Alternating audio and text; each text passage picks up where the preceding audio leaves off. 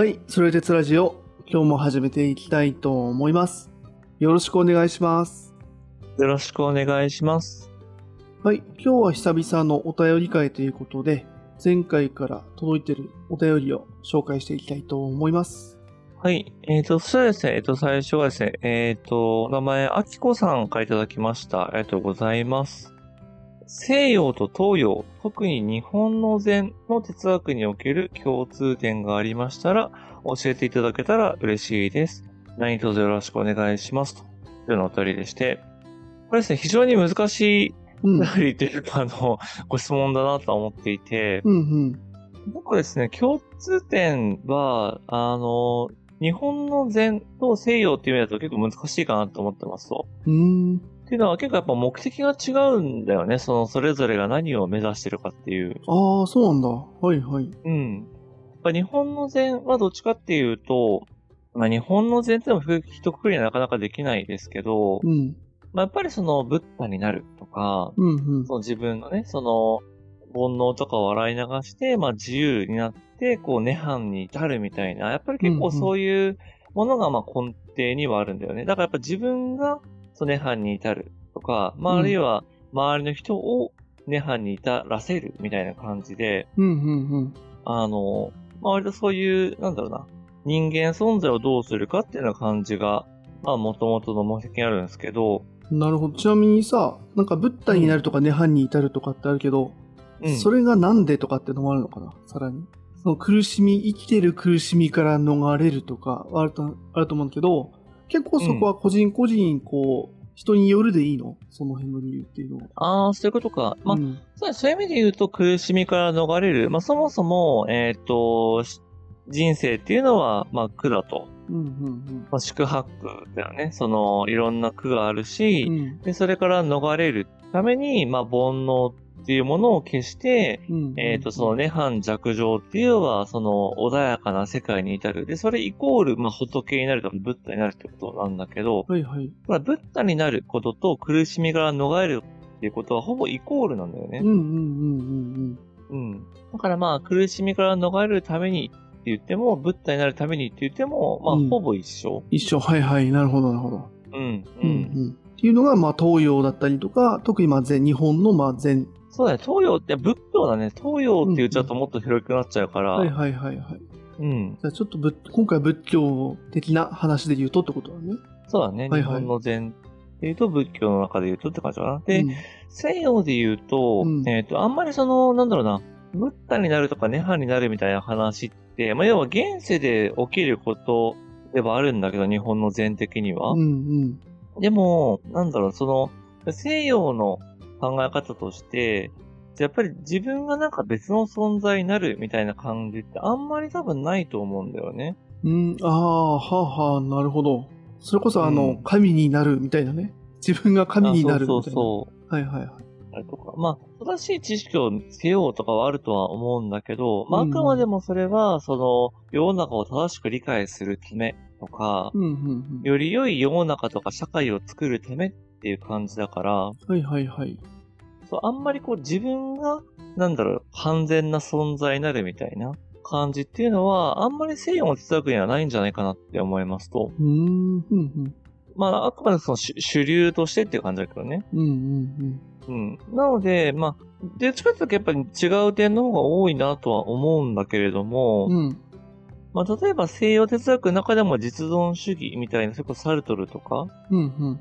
だと、やっぱり自分がどうあるかというか、自分が一番適切な姿とは何かとか、その自分に対して、えっ、と、目を向けていくっていう意味では、多分禅とその絶論主義ってのは結構近いところがあるんだよね。ああ、なるほど。とか、ニーチェとかもちょっと近い感じがするかな。まあそうだね。うんネイチャーも自分っていうよりは、その、なんだろうな、うん。うん。あの、超人っていう、まあ、やっぱ、むしろニーチェはちょっとじ、同じ人間なんだけど、うん。そう、ある種進化した、そう人間の形にと考えたから、ああ、なるほど。うん、少し仏教っぽいと言えなくもないけど、まあ、それはちょっとこじつけっぽい感じもあるよね。はいはいはいはい。なるほど。そのまあ目標となるものを設定したって意味では、ちょっとそれまでのさっき言った西洋的なのとは違うけれども、また仏教ともまあ同じとは言えないっていうあ、そうそうそうそ はいはい。う。う。うんん。なので、なんかその、捉え方次第はもちろん似てるよとか、うん、うん。近いことやってるよっていうふうには言えるかもしれないんですけど、やっぱり根本的なその世の中を正しく理解してより良い世の中にするとか、うんうんうんまあ、それこそやっぱりヘーゲル的な、よこの現象法的に世界っていうのが完全な世界に近づいていくみたいな世界観と、うん。うん。でもそも仏教的なそもそも人間っていうのは、まあ、苦しみにまみれているから、うんうん。そこから逃れるために、ある種修行というか、そういう、まあ、正しい研鑽を積んで、ブッダの境地にたどり着くんだみたいなのって、やっぱり結構もう世界観として違う。はあはあ、なるほど。うん。えー、じゃあ、このソルテツラジオでもちゃんとやってないと思うんだけど、あの、うんイスラム哲学的なのがあったじゃん。一瞬。はいはい。まあ、あの、話の中でね。うん。そっちはどうなのかな？そうね、なんか、うん僕もイスラムのことちゃんと知ってるわけじゃないけれども、ん。まあどっちかっていうとその密教的なというか、やっぱその神秘体験みたいなのが結構強く出てるらしいんだよねう。ーん、そうなんだ。うん。要は神と一体化するとかあ、あ、はあはあはあ。そう、もう神に自分自身が、まあ、なるっていうのかな、そういう神の声を聞くみたいな、ああ。うん。そうなると結構仏教の中でも密教、それこそ、あの、空海とかそうだと思うんだけど、そういう、なんだもう自分、自身がか仏になるとかってよりは、もう仏と、なんだろうな。まあ、その、大日如来か、あの、空海だとその大日如来っていう、まあその一番中心的なる仏と、もう多分自分が、まあ一体化するというか、うん。うん、うんうん。その、分かれてない境地に至るみたいな感じになってくるから、はい、はい、はい、はい。そう。そうなると、西洋ではカバラみたいな、そういうちょっっと、まあ、なんていうのかな。まあ、そっちもやっぱ神秘主義だよね。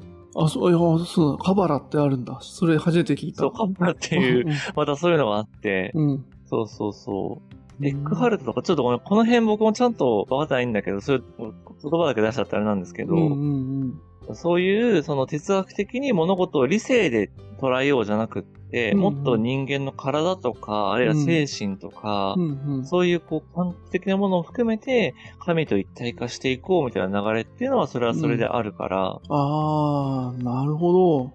そうか、そこで、そう、哲学と宗教っていうところの違いみたいなものが出てくるうん、そうだね。って感じなのかな。ちょっとその、そこのね、境界もあうん境界というか、その、カテゴライズも微妙だと思うけどね、そこも。そうだね、そうだね。ん。イスラムはやっぱりイスラム教だし、まあ仏教は仏教だけど、まあ、いわゆる神っていうか本、あの、なんだ、物体を否定するから、うんうんまあ、そういう意味でやっぱり仏教は他の宗教と、まあよくも悪くもやっぱ違うとは思うんだよね。はいはいはいはい。うん。なるほどなるほだからやっぱりこう一括りにね、その、なんだ、哲学とか宗教とか東洋とか西洋とかってやっぱなかなか言いにくいのは多分そういうところだよね。ど。うんうんうんうん。なるほどね。まあそうするとやっぱりその目的が違うからその共通点っていうのも、そのなかなかその、どっから切るかでまた難しい部分があるってことなんだね。さっきみたいな実ね。存主義的な考え方からから言うと、うんその東洋と近い部分もあるしとか。そうそうそう。まあ、やっぱ思うのは、とはいえ、もさらに上流の、そもそも真理とは何かとか、うんうん。じゃあソクラテスと、そのブッダが話したことは違うか同じかとかっていうと、なんか結構近いこともあるんじゃないかみたいに思う部分もあって、はいはいはい。だからまあそこまで行くとやっぱ真理は人間にとっては一つなんじゃないかみたいな。なるほどね。そう。はいはいはい。だからまあそうですね。なので、ちょっとあの、アキコさんの質問にごめんなさい答えられてるかわかんないですけれども、やっぱりいろんなこのレイヤーで、多分その似てるとか似てないとか、うん。まあ近い近くないとかっていうのが、まああるかなとは思うんですけど、僕としてはやっぱり結構目的が違うから根本的にはやっぱり共通点は少ない。うんうんうんうん。けど、まあ、この考えてる人だったりとか、それぞれの筋道の中に似てるところが見出すこともできますよ、みたいな。うん、なんかそんな感じで捉えてますね。うん。なるほど。なかなかね、白黒こう答えられないっていうね。答えられないね。うん。はいはいはい。なるほど。じゃあちょっとぜひそうだね。えっと、あきこさんもっとなんか、や具体的にこことここどうなの？みたいなことがあったら、ぜひ、ハヤトにぶつけてみてください。ぜひぜひ。そうですね。うん。これ似てると思ったんだけど、とかってのがあればね、うんちょっとぜひまた僕も教えていただけたら嬉しいなと思います。そうそう、興味深い質問だから、これだけで今回終わっちゃいそうだからね、30分で。ハヤトが語り出したら終わっちゃうからね。また、そうね。り1個目、1つ目だからね。いやいや、ありがとうございました。まだね、うんあの、いただいてるんで、ちょっと次じゃあ行きましょうか。はい。次は、ラジオネーム、上ばみさん。と最近、哲学に興味を持ち始めたので、移動時間に楽しく聞かせていただいています。これからも活動を応援しています。ということです。ありがとうございます。ありがとうございます。いやーありがたいですね。このやっぱ、哲学に興味を持ち始めたっていうところで、このラジオを見つけていただけるというのはね、あの、散々言ってるけど、もうあの、最初さ、やっぱ身近なテーマをきっかけにって言っちゃってるっていうのは 本当ね、もうあの申し訳ないし、これはもうあの、うん課題広告で訴えられたら負け、絶対負けるんだけど、そそうですね。負けちゃうんだけども、やっぱね、うん。あの、哲学に興味を持ち始めた人が、パーッとなんかね、こう、ポッドキャストなのか、何なのか探して、ちょっと、あの、そこに届いているというのはすごく嬉しいなと思ったかな。ね。うん。兄貴はね、哲学哲学に興味を持ち始めなかったもんね、このラジオがなかったら。あ、そうそう。もうあ、うん諦めたというか、そうだね。むしろそうだね。あの、自ら離れていくぐらいのね。うん。うんうん。じゃあ次行きましょうか。えー、次は、続いてですね、えー、アイラブソレテツさんですね。あの、本当にいつもありがとうございます。えー、こんにちは。いつも楽しく学ばせていただいております。ここしばらくお便り書こうとすると、あれもこれも話したくて、まとまりがつかず、書いては消し、書いては消ししているうちに、次のシリーズが始まって、シリーズ途中でお便りするのは中途半端な気がして、そのシリーズを聞いているうちに、それまで書いていた内容が古くなってしまって、またいろいろ話したいことが出てきての繰り返しでした。というわけで、全く中身のないお便りで申し訳ないのですが、とりあえず一言だけ、遅ればせながら放送100回目おめでとうございます。これからも語り口はゆるりと優しく、でも内容はキレッキレのそれですラジオ楽しみにしていますね。というお便りいただきました。ありがとうございます。はい。ありがとうございます。ます。いや、そうですよね。そうですよねっていうのは、あの、うん。なんだろうな。今回ハイテッカーやってた時に思ったんですけど、うんうん。あの、お便りが一時期ピシャッと止まったんですよ。はいはいはい。そう。これは、あの、なんだろうな、申し訳ないなと思っててう、ん。多分お便り書こうとしても、うん。やっぱりし消化できないくって、まさにこのね、アイラブソレテスさんがおっしゃるよううん。うん。に、うん。で、送ろうと思ったらもう次の話しちゃってるじゃん、みたいなのって、うんもしかしたら他の方もあったのかなと思って、はいはい。まあ、確かにね、確かに、こっちがこう、感想とかを送る立場になると、その、このね、シリーズがこう、どこに着地するかもわかんないのに、今のこうね、全然わかんないんですとか、ね、面白いですとか、半端な、こう、感想を送って良いのだろうかっていうのは、そうそうそうそうそもらう、いただく立場からするとそんなの気にしないでくださいようなんだけど、う。うん。送る立場になっちゃうと、確かに。いや、なので本当にすいません。あの、いつもね、アイラブソレテスさん本当にお気遣いいただいて、いつも丁寧なご連絡を本当にありがとうございます。いやー、すいません。めげずにぜひ、そうですね。あの、お便り紹介も、あの、今だとね、こう、2シリーズに1回ぐらいのペースでなってるんで、そうだね。あまりこう、そうですね、タイミングとか気にせずぜひ送っていただけると。なんならね、うんその、多分、今聞いていただいてる方まは、多分最新回聞いていただいてるのかもしれないけど、うんうんね、それこそ、今だからこそね、なんかこう、ソクラテスの時の話とかさ、ね、ブッダの時の話とか送っていただけると、またね、あの、こっちもまたあ新たな発見というか、ね、あ、うんうんうんこの切り口でやってなかったなとか、あ、このことまた話したかったなとかね、お互いなんかいろんな発展があるのかなと思うんで、もしそういう方がいたら、ぜひぜひ、あの、ご遠慮なく送っていただけると嬉しく思ってます。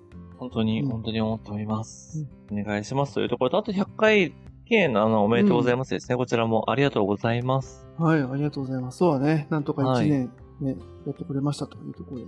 ね。うん。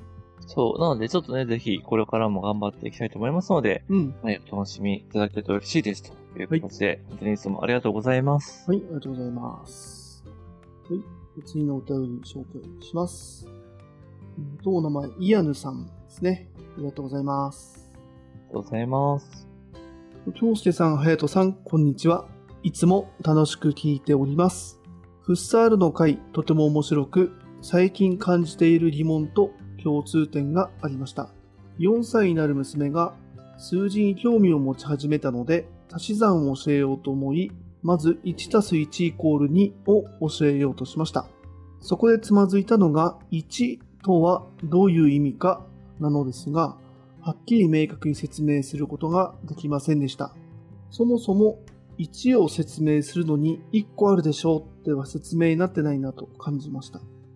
2からあとは1の概念の積み重ねに名前を付けていく作業なので、なんとなくわかるような気がするのですが、1の説明をどうしたらよいかわかりませんでした。まあ、ですがしばらくすると娘は足し算ができるようになりました。そこでなんで覚えたの？と聞いてみると、娘はよくわかんないけど、なんでかわかんないけど覚えたよと答えました。そこで思ったのが僕自身も結局、理解しているということではなくて、そういうものだと覚えているだけなのかなということです。そういうものと覚えているものをなぜかと問い直すことが直接体験というもので、それが理解することなのかなと思いました。そんなことをつらつらと考えていましたと。いうことです。ヤヌさん、ありがとうございます。ありがとうございます。これは興味深いですね。なかなか、そのフッサールの会ということで。ハヤトもあれじゃない？子供、今、うん。5歳になった？かな？そろそろね、4歳、あ4歳か。でも5歳になるところです。うん。だからほぼ同い年かな。はいはいはいはい。すごいね。4歳、5歳ってもう足し算できるの？足し算できるできる。おー、あ、そうなんだ。うん。なんか引き算とか足し算とかもできてるし、あの、そうね、あの、ごめんなさい、ちょっとイアンさんの話から、うちの娘の話に引きつけて申し訳ないんですけど、うん。ちょうど娘が最近100とか万とかをね、覚え出したんですよ。はいはいはい単位としてね。うんうん。そう。でも、実は66枚しか数えれないんですよ。え、あ、そうなの？そうなのそう。66枚しか数えれなくて、ななんか。うん、ローマ数字みたいなことが起きてるね。うん。そう。で、なった結果、これめちゃめちゃ面白かったのが、うん。なんか、私は100を知ってるのに100を数えることができないってすごいなんかう、んしょんぼりしてて、へえ。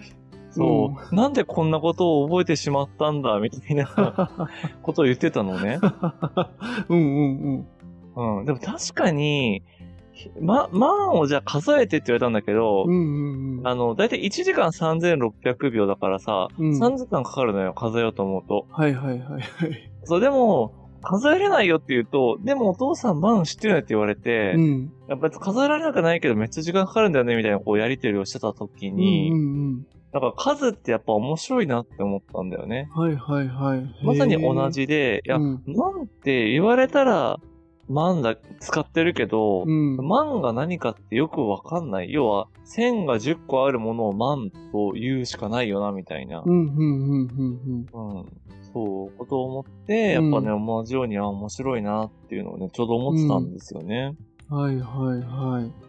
うん。なるほど。やっぱ子供はその辺素直だもんね。自分のその感覚的な理解とその知識とのそのギャップみたいなものにすごい純粋なんだろうね。そうそうそう。ん。なんか逆に言うと、それをちゃんと捉えられてるってことだよね。その、分かってるって話と、自分がなんとなく知識として知ってるだけだっていうこと？うん。でもなんかこう、大きくなるとそれがごちゃっとなって、なんか知ってるから分かってる気になったりとか。ね、やっぱそういうのがあるので、多分イアノさんもね、そういう、おあの、娘さんとのやりとりでう、んそういうことを感じられたのかななんて思ったんですけど、そうだね。面白いよね。その娘さんは娘さんでさ、1ってなんやねんって思ってるっていう状態で、うん。嫌なさんは嫌なさんで、同じように、このうん1ってどう説明するんだ？みたいな、二人ともこう何かを発見してるっていうね。この面白いね。フッサルのやっぱ現象学的なその物事をね、うん。その存在にこう、ちょっと、あの、表現間違ってたらあれだけども、まあ、そのものにたどり着くみたいなね、意味うん、がない、意味以前のものにたどり着く？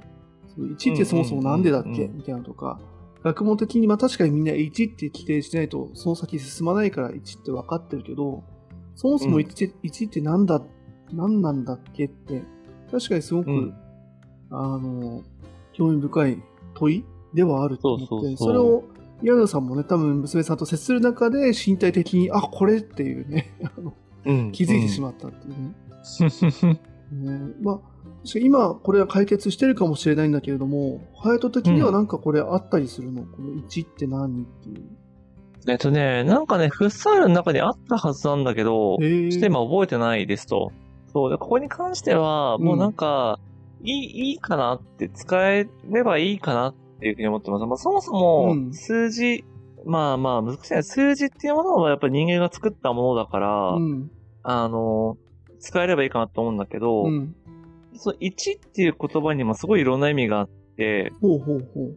意味があってというか、例えばね、あの、ちょうど次回からあの中国の思想をやるんですけど、うん。そのこれね、老子を取り上げようと思ったのね。うん。うん。で、その老子の言葉の中に、うんなんかこういうこと、有名な言葉があって、うん。そう、道は1を生じ、うん。1は2を生じ、2は3を生じ、3は万物を生ずっていう、まあ、言葉がありますと。うん。うん。うん。要は、これって、道っていうのは、まあ、いわゆるタタオなんだけど、うん。うん。まあ、万物の根源みたいに言われてるものなんだよね。でこれが1っていうのは数字の1じゃなくって、そのなんか、ものが生まれるっていう一つの、なんだろうな、もの、ものっていうかあり方みたいなものが生まれて、うん。うん。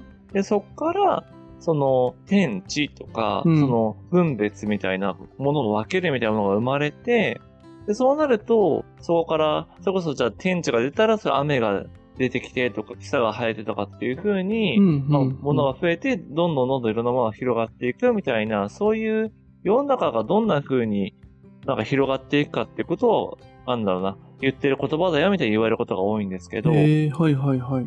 そう。だからその、1っていう数字とか概念とか、純粋なものとしての1と、うん。やっぱりその、ものが一つある、あるっていう時の1と、じゃあこの、例えば老子が言うように、その世界の根源から、ある一つの働きが生まれたみたいな1って、同じ1なんだけどやっぱ全然違う。うん。うん。うん。うん。うん。うん。みたいなことを思ったときに、なんだろうな。だからこの1そのものの抽象的なものっていうよりは、その1っていうものがやっぱりどういう意味を持つのかとかっていう方が僕は結構興味があるんだよね。その同じ1っていう属性をやっぱりあらゆるものが持ってるとかっていうよりは、そのうん1としてのあり方、うん。うん。で、同じい一つっていうものでも違うよね、みたいな。うん。なるほど。うん。はいはい。あ、分かった気がするけど、そうだね。もし自分が4歳だったら絶対ハテナだよな。親に、この、この時の1はね、っていうそう、そうね。そうね。っていう話になるもんね。1とは何かじゃなくて、この時の1は、みたいな。うん。数学的には、この1っていうのないと、あの、うんとりあえず仮にこう、このね、このリンゴがこれあるでしょって、これ1とかってしとかないと、これがこう、ふた、なんか、こうあった時にこれは2になるんだけど、それが表現できないから、仮にそのスタート地点として1を決めたんだよね、そういうもんだよ、みたいな。結局それはそういうもんだよになっちゃうんだけども、うん、うん。ある意味その、この1っていうものは、そういうもんだよという、その土台みたいなものの場合もあると。あ、そうそうそうそう。そこはその、そこにこう本質的なものを求め始めると、結構終わりのない旅になっちゃうよっていう場合もあるね、みたいなそうだねそこは。そう。だから本当にそこを突き詰めるんだったら多分ね、数学科なのかな。ちょっと、数数学科なのかわかんないけど、うんうんうん。そういうとこに行くのがいいだろうし、でも日常生きる上では、同じ1でも違うよね、みたいなうん。方が、まあなんか役立つんじゃないかなっていう。うん。なるほどね。世の中にはいろんな位置があるんだよと。これはその一つに過ぎないんだよと。うん。はいはい。まあ、あとはフッサールが話してるから、そこ調べてみてね。そうね。あの、フサールで読んでいただいたらきっとわかるんじゃないかっていう。うん。でそこたどり着く前にやめそうだな。確かにね。はいはい。はい。いや、でも面白い。いですし、やっぱね、うんこうやってね、こういろんな、皆さんがやっぱ考えたことを聞くとね、僕らの中でもこう進んでいくからやっぱ面白いよね。いやーそうはね。だし、やっぱその、個人的にね、その、自分もね、今3歳になる子供がいるから、うん。だと思うんだけどんまあ、その子供のこの純粋な質問だったり疑問っていうのは、はないかなかやっぱ尊いなって思うよね。そうだよ。3歳ぐらいだと、数がそろそろ言えるようになってきたぐらい。まだ言えないかな、そんなに。1とか2とか。うちは100まで数えられるよ。あすごいね。えー、うちより全然数えれるじゃん。すごい。足し算とかはできないけど。えー、すごいね。面白い。やっぱり子供の個性って面白いですね。ねうん。まあ、あとはね、ううちは親が哲学的じゃないから、子供のせっかくの哲学的なひらめきを全部スルーして、その多分 可能性を積んでいくのかなっていうのは危惧してるんだけどね。なるほどね。そうそうそう。まあ、別に哲学的であることがいいかはわかんないけど、うんでもなんか、ね、一緒に考えてあげられるとうん面白いかもね。そうそうそう。そこをね、うんちゃんと拾うアンテナが自分にあるのだろうかっていうのはね、日々ちょっと、強戦々恐々としながら生きてるっていう。そね。でそれをね、ちょっとスレテツラジオでぜひ学んでいきましょう、うんぜひ。そうだね。ね。いやーありがとうございました。皆さん、ちょっと、ぜひまたね、ちょっと、この続報でもまたなんか新たななんか疑問出てきたら、ぜひ教えていただきたいですね。ちょっとこれは個人的な興味です。うんうん。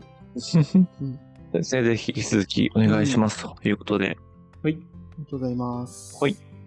はい。あの、次の方もですね、こう、あの、ご自身で感じたことをすごくいろいろ教えていただいた方でして、えっ、と、ラジオネーム、カナタさんですね。えーありがとうございます。はい、ありがとうございます。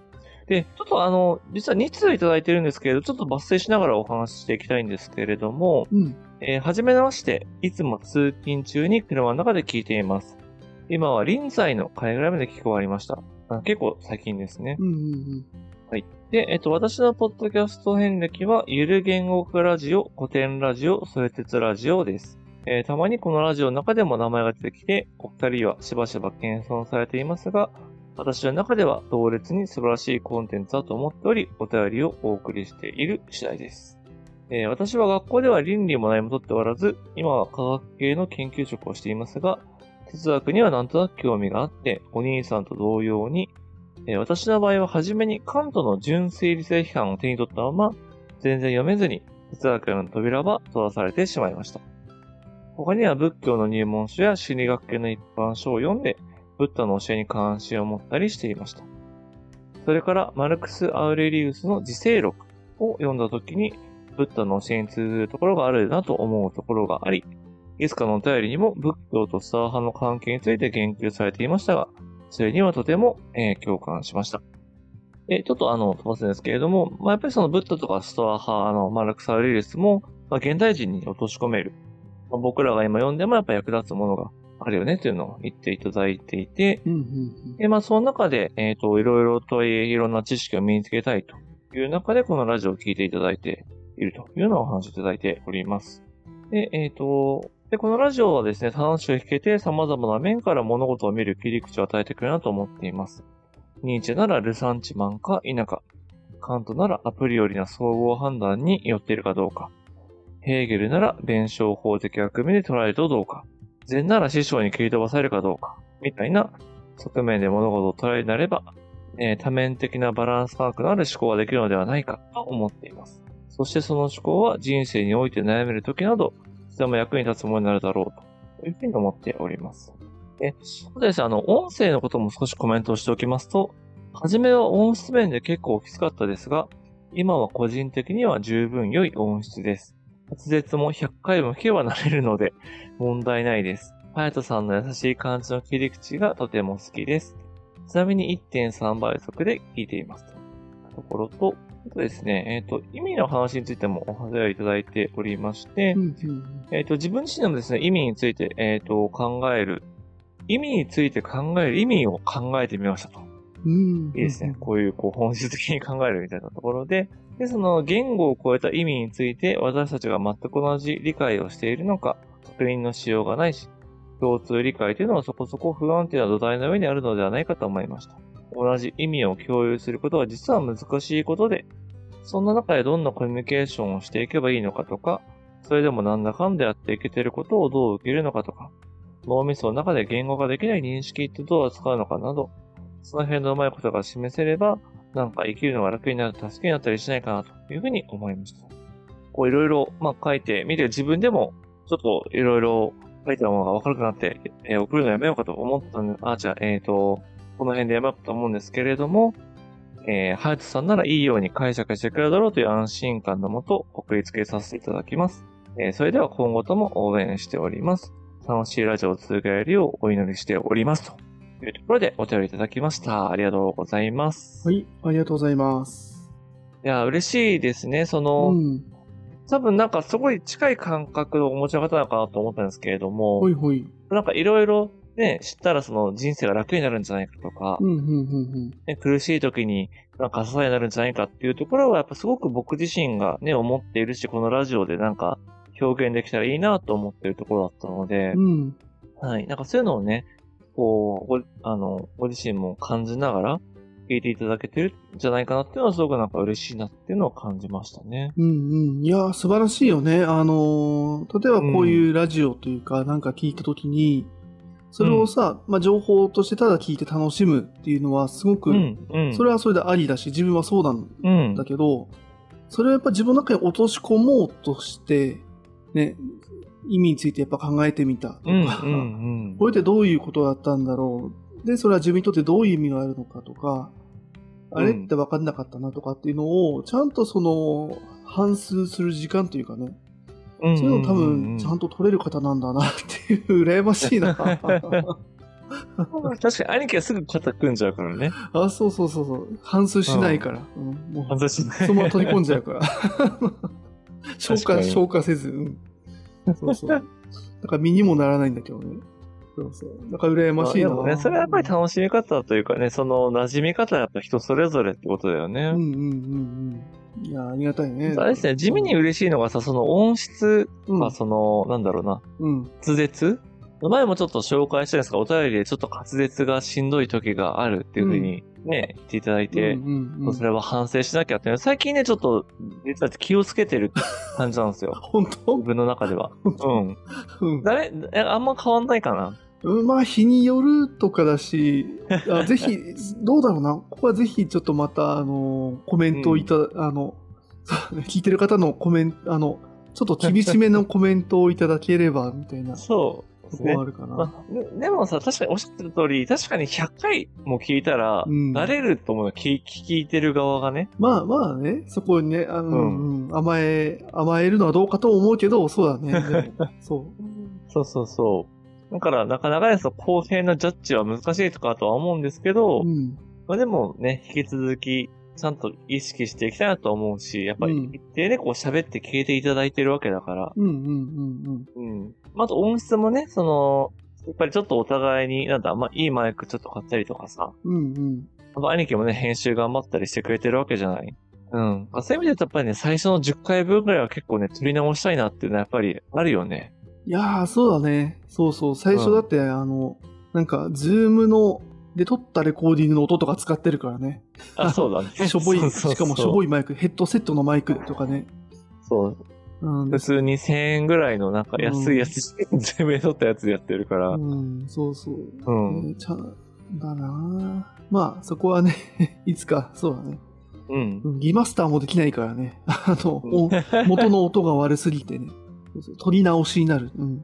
でもね、そういうのもね、ちょっと味としてこう、感じていただいてる方がいるっていうのもやっぱ嬉しいですよね。まあ、そうだね。うんうん。あと、そうね、ここでわざわざ言う話じゃないかもしれないけど、このね、うんあの、1.3倍速で聞いてますってのもちょっと面白くて、はいはいはい。あの、実はね、これ初めて、前も言ったかな？なんか、あの、実は、あの、編集段階で、あの、速度、この話す速度を、再生速度をね、あの、1.3倍というか、うん。ぐらい落としてるんだよね。うんうんうん。これ初めてですね。はじ、初出し情報ですね、これは。初かな？うん。だから、うん。元が100だとすると、うん。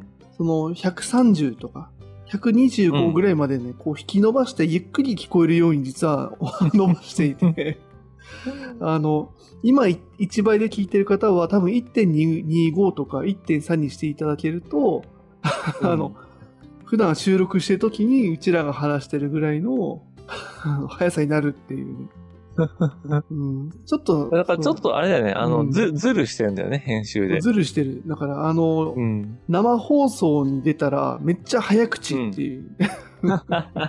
確かに。ここはね、なかなかね、お互い気をつけても治らないというか、何なんだろうね。これはね。なんだろうね。うんまあ、だし、その、頑張ったらさ、頑張った分だけ収録時間も伸びちゃうじゃん。その喋るのをゆっくりするってことは。あの、タイ、うんタイパ的なね。あの、ネイパー的なね？そうそうそう。収録時間の30うん分撮ったけど、出せ、うん出す時間は40分ぐらいになるみたいな。そうそうそう。コンテンツとしてはちょっと、あの、伸ばされて、あなんだろう、多くなったように見えるっていう。別に多いのがいいわけじゃないんだけどね。まあそうね。なんならちょっと、長いぐらいだからね、普段ね。まあ確かにうんそそこは申し訳ないとはむしろ思ってるんだけど、ただ、うんそうだね、その、この1.3を生で出しちゃうと、ラジオ番組としてはちょっと早口になりすぎていて、うん結構ね、やっぱ、ちょっと遅めのラジオが多い気がする。遅めというか、ちゃんと聞かせる。はいはね、やっぱちゃんとあの、訓練されてる方とか、うん気にされてる方が多いから、その中でこのまま出しちゃうと、あまりに早口すぎるから、ちょっと遅くして出して、あの、これが遅いなっていう人は、まあ早くして聞いてくれるかなっていうところは思ってたんだけど、そうそう。っていうのもね、なんか面白かった。ちょうど1.3で聞いてるってことは、普段の速さで聞いていただいてるんだな、みたいなところをちょっと。その辺もね、兄貴のやっぱりね、こう編集しながらのね、こう苦労が詰まった、ね、倍速なの まあで、苦労なのかなんなのかね。ありがたいよね。はい。そんな形でですね。あの、ぜひですね、まあ、これね、いつも言ってるけど、本当にね、なんかいろんな楽しみ方をしていただけると嬉しいなっていう、なんか公演っていうのをさ、と時々思い出したように言うけれども、うんうんうんね、なんかそういう形で、まあ本当いろんな遊具があって、その遊びたい人がね、そういう、や遊びたいように遊ぶとか、ゆっくりしてもいいし、通り過ぎてもいいし、みたいなね、感じをちょっと思ってはいるので、ぜひね、皆さんもなんかこんな風に楽しんでるよとか、こんな風に聞いているとかがあれば、またぜひ教えていただけたら嬉しいなと思っている感じでございます。はい、ありがとうございます。はい、じゃあ次のお便りで今回はラストになります。はいラジオネーム、まいさん。なかなか周りに哲学について話せる人がいないので、いつも楽しみに聞いています。ハイデッカーの番外編のようにお兄さんが混乱する回が特に好きです。私もどれだけ哲学に興味があっても難しい概念を理解することに頭がついていかない時がありますし、共感するリスナーの方はたくさんいるのではと思います。わかりやすい説明とお二人の穏やかなやりとりを聞いているともっと哲学が好きになります。扱っていただきたい哲学者が、哲学者がいるのですが、長くなりそうなので、また別の時にお便りを書きます。ポッドキャスト、できるだけ長く続けてください。ということです。舞さん、ありがとうございます。ありがとうございます。番外編出しましたね。あの、挫折して終わる回出しましたね。ハイレカの時にね。うんうんうんうんでも確かにね、あれはなんか、あーお兄さん、やっぱり好きってなった人いるんじゃないかうん。好き？共感ね？共感ね。うんな。あの、共感して、あ、お兄さんわかるわかるみたいな。はいはいはい。まあ、どうなんだろうね。うんうんうんうん。まあでも、ね、聞いてる方が全員ね、その哲学にめちゃくちゃ興味があるとかね、そういうがある方ばかりではないだろうから、うん。多分同じような感覚になっていただける方がいるのであれば心強いというか、うん。ね。うん。でもね、その、やっぱ僕もすごい心強かったんだよね、それはそれで。なんうんて、いつだし兄貴がちょっとさ、哲学ちょっと詳しくなりすぎているんじゃないか疑惑とかさ、うん、うん、うん。うん、一年やってて。はい、でもや、まあね。で、やっぱ、僕もやっぱり分かってないというか、相手に伝えられずに喋ってる時がやっぱりあるなって思いながらも、まあでもやっぱね、ちょっと言ったけど台本作ってさ、なんなんとなくこう間に合わせちゃった時がやっぱあるわけよ。うん、うん、うん、うんうん。っていう時に、兄貴がいや、わかんないとか、うん。これは無理だよってやっぱ言ってくれる安心感だよね。はい、はい、はい、はい。うん。なるほど。まあ難しいところだよね。やっぱその、これどのジャンルでもあると思うんだけど、その情報というかさ、その番組だったり、その、うん。まあ、情報でもいいや。それが増えれば増えるほど、どんどん内輪になっていくというか、その、そうねその前の文脈をもとに、その、わしないとわかんないこと、文脈元にしないと笑えない、面白くないことというのがどんどん増えちゃっていく。うん、その内輪感みたいな、そことその、なんだろうな、新規で入ってくる人のバランスみたいなね。うん。そういうのはなんかあるのかなとはね、思うし、なんか自分の場合は、でもそこはいいのかも。あの、さっきのお便りでも言ったけど、あの、うん。消化しないから。右から左からねそうそう、だから、あの、だから前もさ、ほら、サルトルで言ったじゃんとか言ってるけど、言うことがあっても、サルトルのことは覚えてないから、だからそこは反省してるんだよね。ちゃんと、あの、知った顔しないっていうことは、あの、気をつけないとは、なとは思うんだけどね。その収録時間との兼ね合いもあるけど、確かうん。毎回ね、うん。振り返ってても、時間足りなくなっちゃうから、そこはね、ぜひ前のうん。うん回を自分も含めてね、聞きながら楽しむっていうのは、まあ、しょうがないというかね、あるんだけど。うんうんそううんそう確かにね。あでもありがたいね。でもね、そこがあの楽しんでいただけたっていう。あれ、ここはなんか取り直すかっていう話もしてたけど、まあ出していいんじゃない、みたいな感じでね。面白いから出しちゃおうか、みたいな感じでノリでね、番外編勝手に出しちちゃったみたいなとこもあったけど、よかったね、それはね。ねうんこういうふうにね、受け止めていただいて。うん、でもあと、あれだね、やっぱこの舞さん最初はい話してたけど、その周りに哲学について話せる人がいないっていう。うん。やっぱりその興味がこうあるけれども、それについてこう語り合う人がいないっていうのは、結構あるあるなのかもね、やっぱり。いやー、そうだと思う。僕やっぱ哲学って言ってもね、それこそさ、冒頭のお便りでもいただいたようにさ、うんうん。東洋と西洋でもやっぱ違うし、はいはい。ね、東洋の中でもイスラームに興味ある人とね、日本の禅にに興味ある人はやっぱりなかなか語り合えないと思うんだよね。うんうんうん。だからやっぱりこの、ね広く哲学にって言っても、やっぱりこの興味関心とか、そもそもやっぱなぜ哲学が好きなのかとかっていうことに、興味が持ってくれる人が周りにいればいいとは思うんだけど、うんうんうんうんなかなかね、そんな風に自分とかね、お互いに深掘りし合える相手っていうのもなかなか多くないだろうから、はいはいはそれがね、なんかやっぱり、寂しい、寂しいですよね。僕はずっとそう思ってきてたので、すごくわかります。い。なるほど、なるほうん。ど。どうだそういうのってこう語り合いたいのか、それともなんかあの一方的にこう、あのアウトプットしたいのか、なんかあるの、うんそこはなんか。いや、やっぱ語り合いたいよ、やっぱり。ああ、はいはいはい。うん。それはさ、まあちょっと僕自身オタク気質なところがあるからさ、うんうんやっぱその、言うだけだと、やっぱ相手が迷惑じゃないかなとか、うん。その、な、なんか相手の時間を奪ってるなみたいな感じやっぱなっちゃうんだよね。はいはい。まあ、だから早口にもなりますわと。そうそうそうそうそう。すいませんね、みたいな聞かせてしまってね、みたいな。はいはいはい。でやっぱり相手が、そのちゃんと受け止めてくれてとか、やっぱりね、深掘ってくれて、え、うんそれってどういうことなのとかってやっぱ聞いてくれたらやっぱめちゃめちゃ嬉しいし、はいはいはい。うん。なんか、あ、いいんですか？話して、みたいな。っうんうんうんうん。ていう意味でやっぱりね、分かり合いたいというか、その、聞いてほしいっていうのはやっぱあるよね。なるほどなるほど。うん。はいはい。でもいいね。そういう方のこう、少しね、こう、まあ、さっきの講演っていう話もあったけど、そういう人がちょっとこう、憩える、その、話すことはできないかもしれないけどね、その、聞くとか、あと、こうやってお便りをいただけるっていうのはありがたいけど、まあそういうと方のこう、憩いの場になってれば嬉しいね。うん、うん。少しね。ね。そうそうそう。だし、ね、もしね、そう、溢れるものがあったらさ、こうやってお便りいただければさ、うんうんうんうんそう、ね、僕らもなんか受け止めることもできるし、うん。しそうそうだよね。あの、ちょっと今わ、うん笑ってしまったんだけど、この、こういうのあの、舞さん最後にさ、あの、うん扱扱ってもらいたい哲学者いるんだけど、長くなりそうなので、また別の時にお便りを書きますってさ、あの、遠慮していただいてるんだよね。そそうそうそう。これ、さっきの隼人の話だよね。うん。多分ね、そう、そういうことなんだと思う。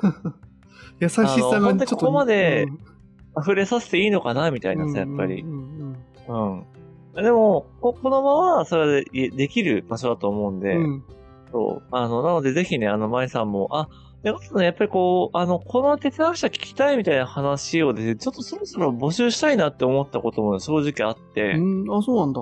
うん。大体ね、まあ、なんだろう、一通りやったっていうのも変な話なんですけど、うん。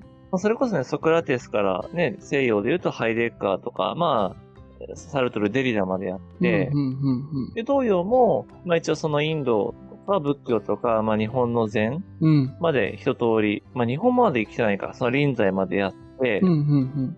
そう。で、まあもちろんね、そこから先にどんどん繋げていくのもいいんだけれども、うんもうちょっとつまみ食い的に、なんかこの人面白いねとか、はいはいはいこのはい。人の話聞きたいとかがあれば、なんか全然、そろそろね、やってもいいんじゃないかなっていうふうに思ってたんですよ、ちょうど。おー、なるほど。へえ。それこそさっき、あの、名前言ってたようなさ、マルクス・アレリウスうんうんの自制録とかっていうのもすごくいい本で、だからあれを座右の銘というか、そのなんだ、大事にな本としてる、なんか結構有名人とかね、うん、あの経営者とかもいらっしゃるみたいな話も聞いたりするんですけど。はいはいはい。なるほど。うん。そういう本について、なんだ、なんか自分なりに知ってることを話すとかっていうのもできたりすると思うし。うん、うん、うんうんなるほど、なるほど。そう。じゃあぜひそうだね、あの、興味ある哲学者いる方は、ぜひそうだね、送っていただけると。うん。ね、教えていただけたら嬉しいです。で、僕もね、やっぱ知らない人とか、なんか名前は聞いてるけど、あ、確かに学んだことないとかっていう人がいたらさ、やっぱね、うん、学ぶきっかけにもなるし、うんうんうんうん、それはね、めちゃめちゃありがたいんで、うん、ちょっと、ね、改めてぜひ舞さんもですし、なんか他の方でもね、こんな哲学者とか、私以前ね、なんかあったその、神って哲学者ですかみたいな。うん、うん、うん、うん。ので、なんかそういうのもいただければ、なんかそういう人を取り上げて話すとかもできるかなと思うんで。うん、うん、なるほど。うん。うん、それこそあとは、あれじゃない、ほら、今回もあったけど、ストア派？で、うんうん、あれもやってないんだよね、多分。やってないね、まだやってない。うん、うん、なんかそういうのもなんか、ぜひ、うん。いいね。ストア派まで、あの、や戻るとかやるのも楽しいかもしれない。うんうん。戻るんだね。そう。戻る。うん時代、時代っていうか、あれがわかんない。縦横がわかんないもんね、うん。うん、そうだね。またなんかそのうち、うん、これは個人的な、あれやけど、つまんなそうだったらいらないんだけど、なんか、うん、あの、まとめ会も欲しいね、なんかね。あのあー、なるほどね。ざっくり、哲学史みたいな。はいはいはい。うん、今だったらね、あの、例えばフッサールとか言われても、ああ、やったねって言えるから、うんうんうん、ソクラテスがあって、ね、ソクラテスの前にあって、みたいな。で、東洋は一歩こんな感じで、みたいな。うん、はいはい。私、ここまでやった上での哲学史とか、うん、この人たちからこういう風に分かれていった、流れていったみたいなのやったら面白いかもね、うん、確かに。かざっくりおさらいでいいから。うん。うんうんうん。ちょっとじゃあそれ150回記念ぐらいでやってもいいかもね。うん、まあ、そうだね。面白そうだったら。うん。面白そうだったら。うん、面白くなりそうだったら。うん。っていう感じで、そうですね。なので、まあちょっとまたまとめるとですけど、あの、本当それでつラジオはっていうか僕自身はやっぱりこういろんなね、人のそういう、なんだ、あの、こんなことを言っていいのかなとか、こんなことを考えたって言ったら、なまあ、馬鹿にされるんじゃないかとは言わないけどさ、うんうんうん、でもやっぱりなんかそういう気持ちってあるじゃん、なんか、うん、ね、こんなこと言ったら笑われるんじゃないかみたいなさ。難しいよね、確かにその、推し活じゃないけどさ、やっぱ押せば押すほどその自分なりの視点だったり、自分なりの感動ポイントって出てくるわけで、うん、そうそうそれがもしかしたら人と違う可能性もどんどん出てくるわけだよね。他の人は別になんか、そのスルーしてたりとか、なんならちょっとイラッとしてた部分を自分はここですごい勇気をもらったとか、ここで涙流した。映画とか見てても同じかもしれないけどね。そうだね。なんかそこをこう周りと、今ってやっぱ口コミとかレビューも多いから、なんかそこでこう答え合わせできる部分とか、逆にそこでこう、ね、なんか自信を得たりとかさ、私って自分と観点違うんだみたいな、うん、ツボ違うんだっていう、がっかりしちゃう部分もあるかもしれないけど、なんかそういうことだよね。うん、そこの自由さみたいな。そういうこと？うんそうそうそう。だからやっぱりこう、ね、僕はさ、そう、哲学推しなわけだから、別に、ね、その人がどこを押しても、しかも今箱推しなわけじゃん、哲学。はいはいはい、はい、うん。そうわけだから、別に誰がね、どこを押しても多分ね、あの、一緒に乗っかって、あ、わかるわかるって言える気がしてるんだよね。うん、ソクラテス同担拒否とかじゃないってことね。ないないない、大丈夫。わか、大丈夫かな？この辺でもう常識なのかな？その同担拒否みたいな。常識なのかな？わかんない。どうなんだろうね。あれだよね、ソクラテスを好きな人がいると悔しいとか、いや、私の好きな人なのにってなっちゃうってやつだよね。そうそうそうそう。だからソクラテスは自分だけのものっていう。うんうんうんうん。そうそうそう。ないないない。これ、そやつはね、このラジオは多分痩せないで一人でずっとめでてるから。うんうんうん。そう。っていう意味では、やっぱりこのね、そういうラジオはやっぱみんなでそういう自分がこういうことが好きだと思ったとかさ、やっぱりそういう偏愛みたいなのをむしろどんどん僕は出していきたいと思ってるのよ。はいはいはい。偏ったね、愛情みたいなのが、やっぱり結構その、むしろやっぱそれがなんかその人の、やっぱり独自性だし、豊かさだし、うん、多様性だよねってやっぱ思うから。そうだね。現存在だから、我々は。そうそうそう。うん、現存在だから。現存在。そうね。雑な、雑な使い方ね。雑な。うん。うん。そうそうそう。でも本当そうだよね。やっぱり、ね、兄貴やってるみたいにさ、口コミでさ、なんか書いてると、やっぱここで感動しなきゃいけないんじゃないかとかさ、うんうんうんなんかこのシーンはやっぱり楽しまなきゃいけないんじゃないかとかって、なんかなる時もあると思うんですけど、うん。うん。そうじゃなくて、やっぱ自分はこう思ったとか、うん。ね、まあ別にそれを強要することもないけど、っていうのがあれば、全然ね、うん。あの本当に気軽になんかこう教えていただけたら、それめちゃめちゃ嬉しいなっていう感じですねうん。うん。はいはいはい。うん。そうだね。やっぱ、前々からあるけどね、ちょっとお便りのハードルが上がってるんじゃないか説もあるし。そうそうそう。まあ実際ね、ちょっとわけわかんないっていうかね、ちょっとね、難易度も上がってるっていうね、噂もあるから。まあでもそう、いやでもそうだと思う。ハイレッカーとかね、よく、あの、聞いていただいてる方は本当ね、本当にありがたいなと思います。あんな、んん難しい話っていうかな、まあそれはもう僕のね、あの力不足なんですけど、まあうんでもやっぱハイレッカー自身が分かりにくいっていうのは、まあ一方であると思うから、うんうんうんううんうん。ん。そうだね。うん、ぜひね、うんその辺もね、その、ちょっと難しすぎますとか、もっとわかりやすくとか、いや全然余裕っすとか、全然そういうのもね、なんかね、教えていただきたいね、なんかね。こう、そうねハヤトの台本作りの感じにね、ちょっと反映させられればっていうね。ぜひぜひ。ね。うん。それは本当に。はい。なのでね、ちょっとそういったお便りとか、あとはね、こんな哲学者が、こんな人聞いてみるぞ、見たいぞとかがあれば、うん。ぜひそちらもお便りいただけると嬉しいですと。はいということで、まいさんありがとうございました。はい、今回も皆さんお便りありがとうございました。よしじゃあそんな感じで、えっ、と、次回からまた今度はあの中国、老僧思想に行くのか、そうすると、さっき言った通り、そうだね。ということで引き続きいろいろ楽しんでいきたいと思いますんで、また次回からよろしくお願いいたします。よろしくお願いします。えー今回もありがとうございました。